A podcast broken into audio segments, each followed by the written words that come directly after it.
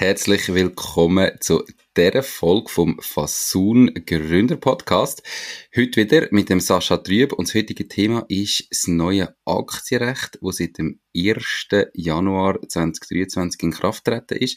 Da hat sich einiges geändert. Wir reden heute über die spannendsten Sachen für KMUs, die sich geändert haben. Falls also du ein AG oder auch GmbH hast, dann ähm, ist es sicher spannend zu mal hören. Vielleicht möchtest du selber auch etwas ändern.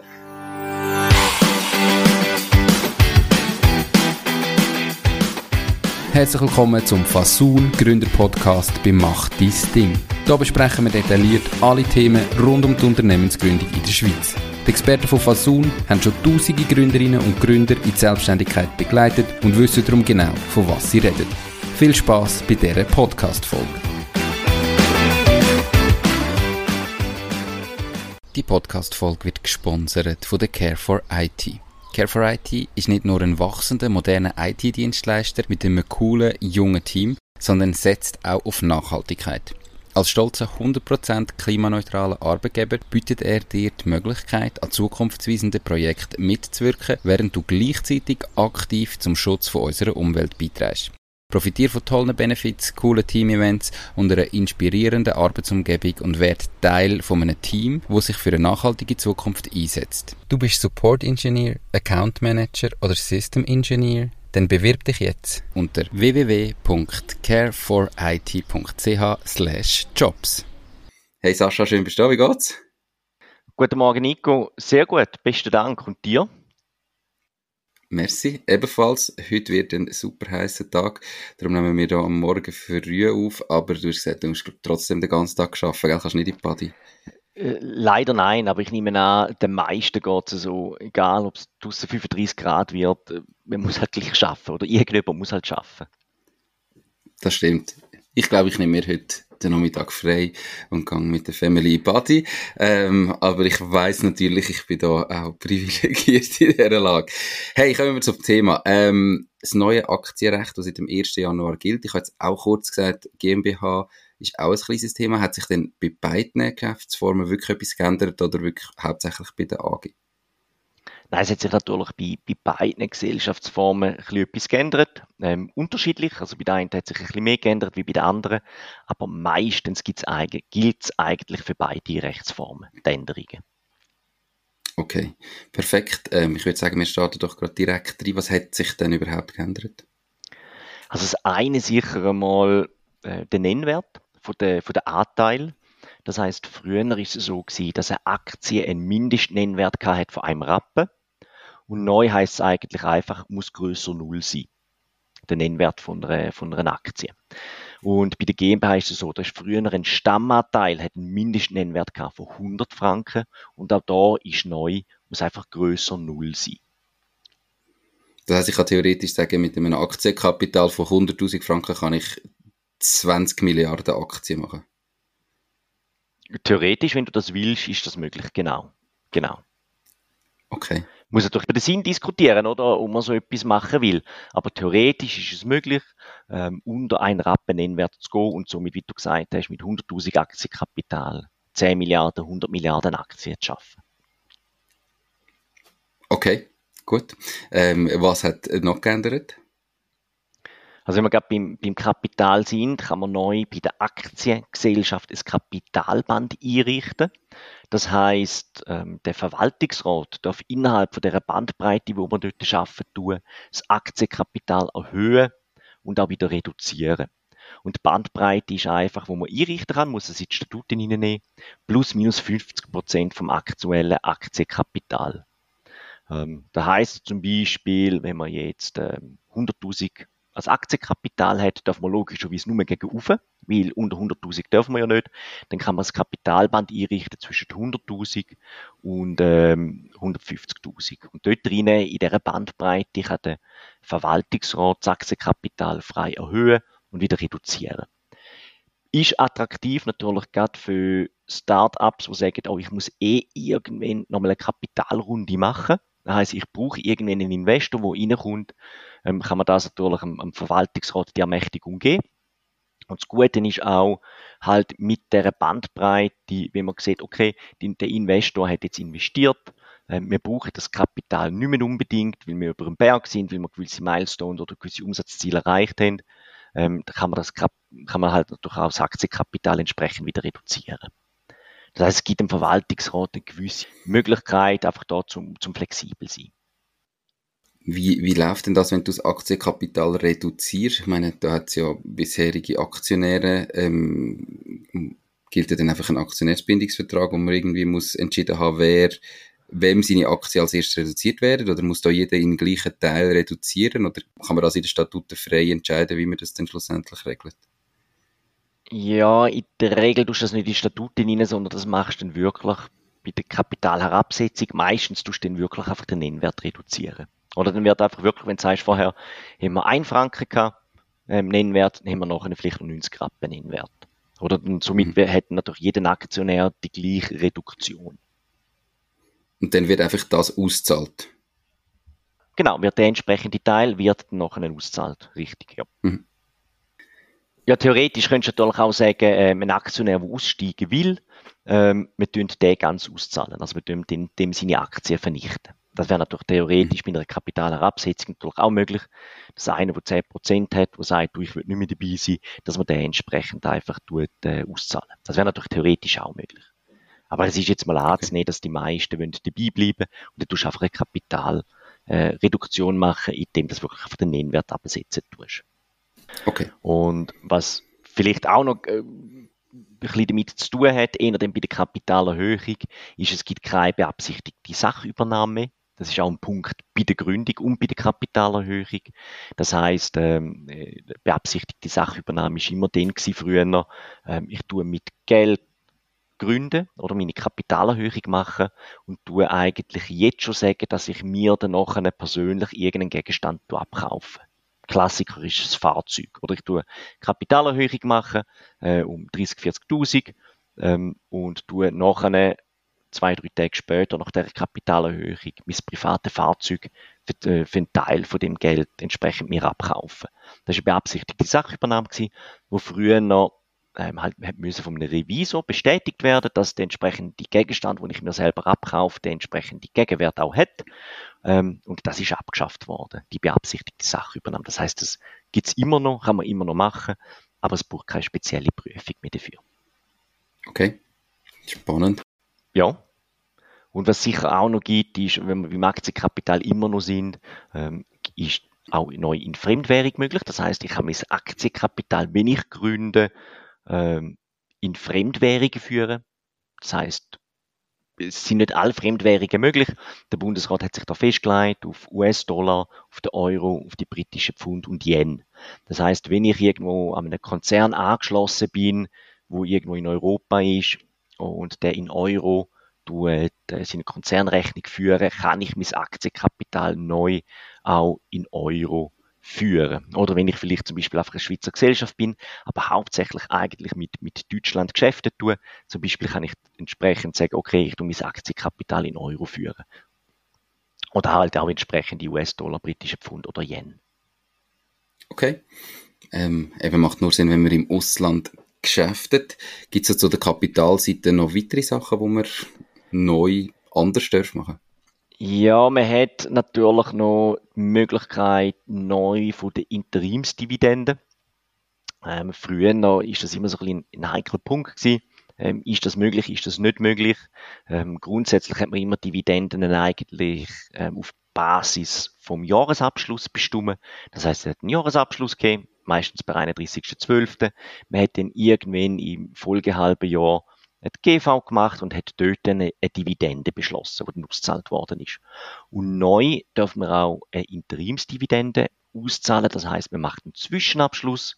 Jetzt zum Beispiel per 30.06. gibt es einen Zwischenabschluss und der zeigt, dass man frei verfügbares Eigenkapital hat und dann darf man aufgrund von dem Zwischenabschluss bereits schon eine Dividende auszahlen.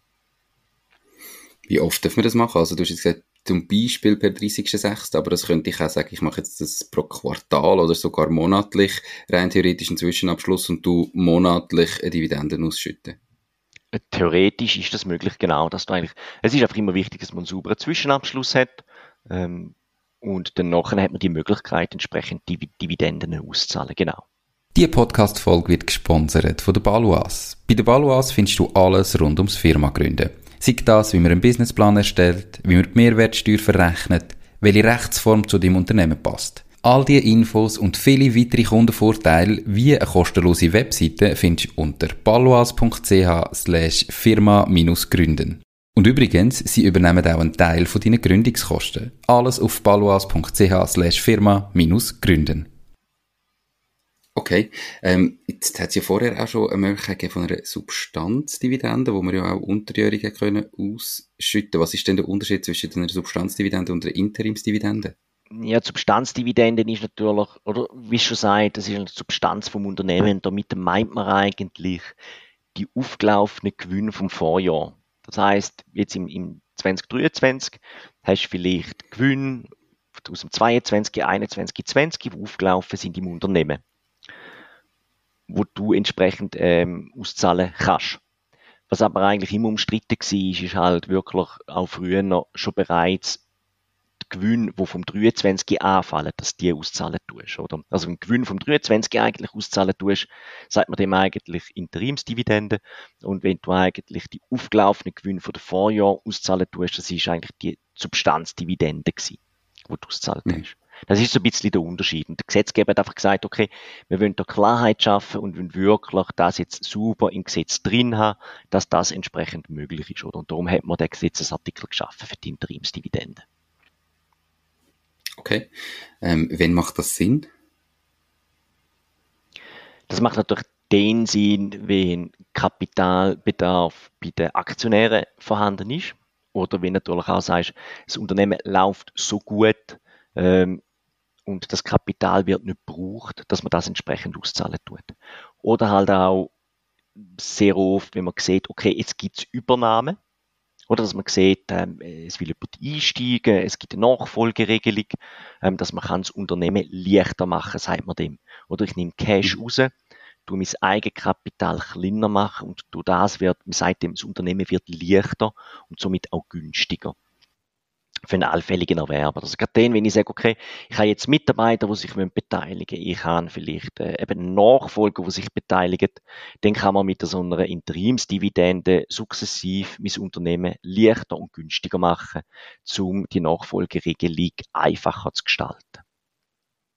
Das hast du im Fall früher, also die Interimsdividende oder das Unternehmen leichter machen, hättest du früher immer auf den Jahresabschluss warten und dann Dividenden ausschütten und dann hättest du quasi wie die Nachfolge verzögert oder erst später können machen und heute kannst du das halt relativ kurzfristig in dem Fall sagen, unterjährig, okay, ich mache das jetzt per 31.07. und dann kann man nachher ein Unternehmen übergeben. Genau, also kannst, kannst einfach, du hast einfacher die Möglichkeit, um dein Unternehmen äh, leichter zu machen und günstiger zu machen. Genau, richtig. Okay. Gibt es weitere Sachen, die geändert haben? Ja, also sicher was ich persönlich ähm, noch sehr wichtig finde, ist, dass neu wirklich die Generalversammlung auch online bzw. digital möglich ist oder eine Hybridform oder dass sich zwei Aktionäre wirklich persönlich treffen und der dritte Aktionär ist online zugeschaltet. Das ist neu möglich, ist im Gesetz auch so drin. Es braucht dafür aber ein Vermerk in den Statuten. Also wenn ich jetzt nichts in meinen Statuten drin habe, ist das theoretisch nicht möglich für mein Unternehmen. Das heißt, ich muss das wirklich entsprechend reinnehmen, damit das Gültigkeit hat. Finde ich persönlich jetzt noch, noch etwas Interessantes, vor allem gerade in der, in der die heutigen Dings, wenn ein Aktionär sitzt in Basel, der andere in Konstanz und der dritte im Tessin, irgendwo in Lugano, dass man sich da nicht muss treffen persönlich, sondern wirklich kann sagen, okay, komm, wir machen unsere GV einmal im Jahr, sauber über Zoom, dann ist die Sache erledigt nichts Einfaches. Ja, oder wenn es so Leute gibt wie ich, die einfach die ganze Zeit in der Weltgeschichte umeinander reisen und trotzdem an GV teilnehmen. Äh, zum Beispiel, zum Beispiel, genau. Genau, oder das heißt, jemand, wo so wie du irgendwie auf Weltreise oder Europareise ist, kann entsprechend auch seine Aktionärsrecht wahrnehmen und das ist natürlich sehr spannend, gerade auch für KMUs. Du hast jetzt bei einigen Punkten schon gesagt, ähm, dass es eine Statutenänderung braucht.